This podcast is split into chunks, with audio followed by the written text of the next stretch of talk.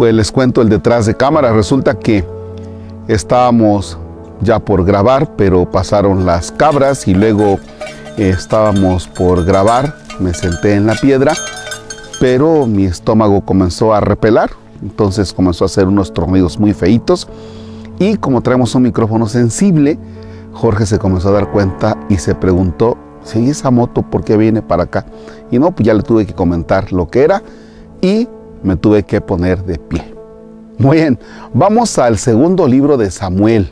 Segundo libro de Samuel, en el capítulo quinto, versículos del 1 al 10, para nuestra oración de este que es lunes 24 de enero 2022. En el nombre del Padre y del Hijo y del Espíritu Santo. En aquellos días, todas las tribus de Israel fueron a Hebrón a ver a David de la tribu de Judá y le dijeron, somos de tu misma sangre.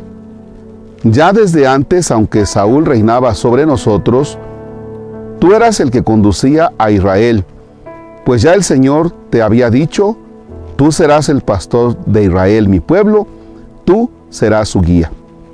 Así pues, los ancianos de Israel fueron a Hebrón a ver a David, rey de Judá. David hizo con ellos un pacto en presencia del Señor y ellos lo ungieron como rey de todas las tribus de Israel. David tenía 30 años cuando comenzó a reinar. Primero reinó en Hebrón sobre Judá siete años y tres meses. Después en Jerusalén reinó sobre todo Israel y Judá 33 años. En total el reinado duró 40 años. Una vez ungido rey, David y sus hombres marcharon a Jerusalén contra los jebuseos que habitaban aquella tierra estos le dijeron a David, tú no entrarás aquí, pues los ciegos y los cojos bastarán para rechazarte. Ellos mismos dicen, David jamás entrará aquí. Él, sin embargo, tomó la fortaleza de Sión, que en adelante se llamó la ciudad de David. David se hacía cada vez más poderoso y el Señor estaba con él. Palabra de Dios. Te alabamos, Señor. Fíjense cómo ha estado la historia de David. ¿Y se acuerdan ustedes de la historia de Saúl? Entonces, ahora que nosotros nos encontramos con esta historia de David, David es rechazado, ¿no? Y es rechazado de tal manera que dice, no, él no va a entrar aquí y le advierten que no es necesaria tanta fuerza. Dice, mira, nada más con los ciegos y los cojos bastará para echarte de aquí. Porque ellos mismos han dicho que no te quieren.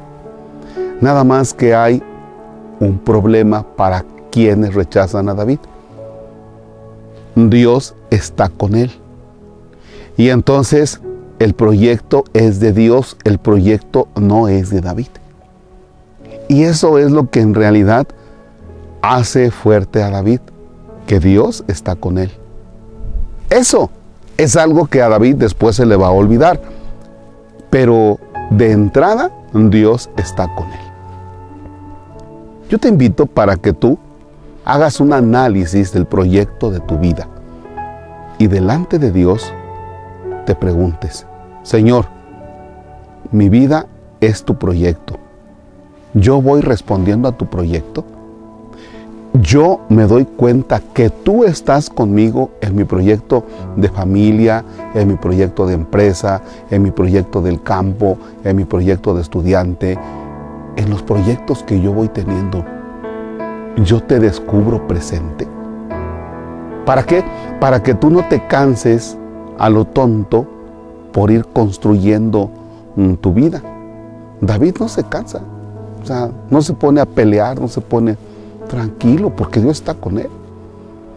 Lo malo es cuando Dios no está con nosotros porque no son proyectos de Dios y entonces nos matamos y hacemos y decimos y nos cansamos y nos, vaya, nos desgastamos.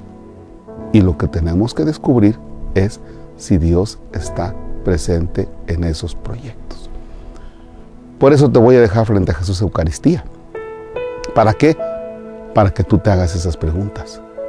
Señor, tú estás conmigo, mi noviazgo, mi familia, mi empresa, mis estudios responden a lo que tú quieres de mí.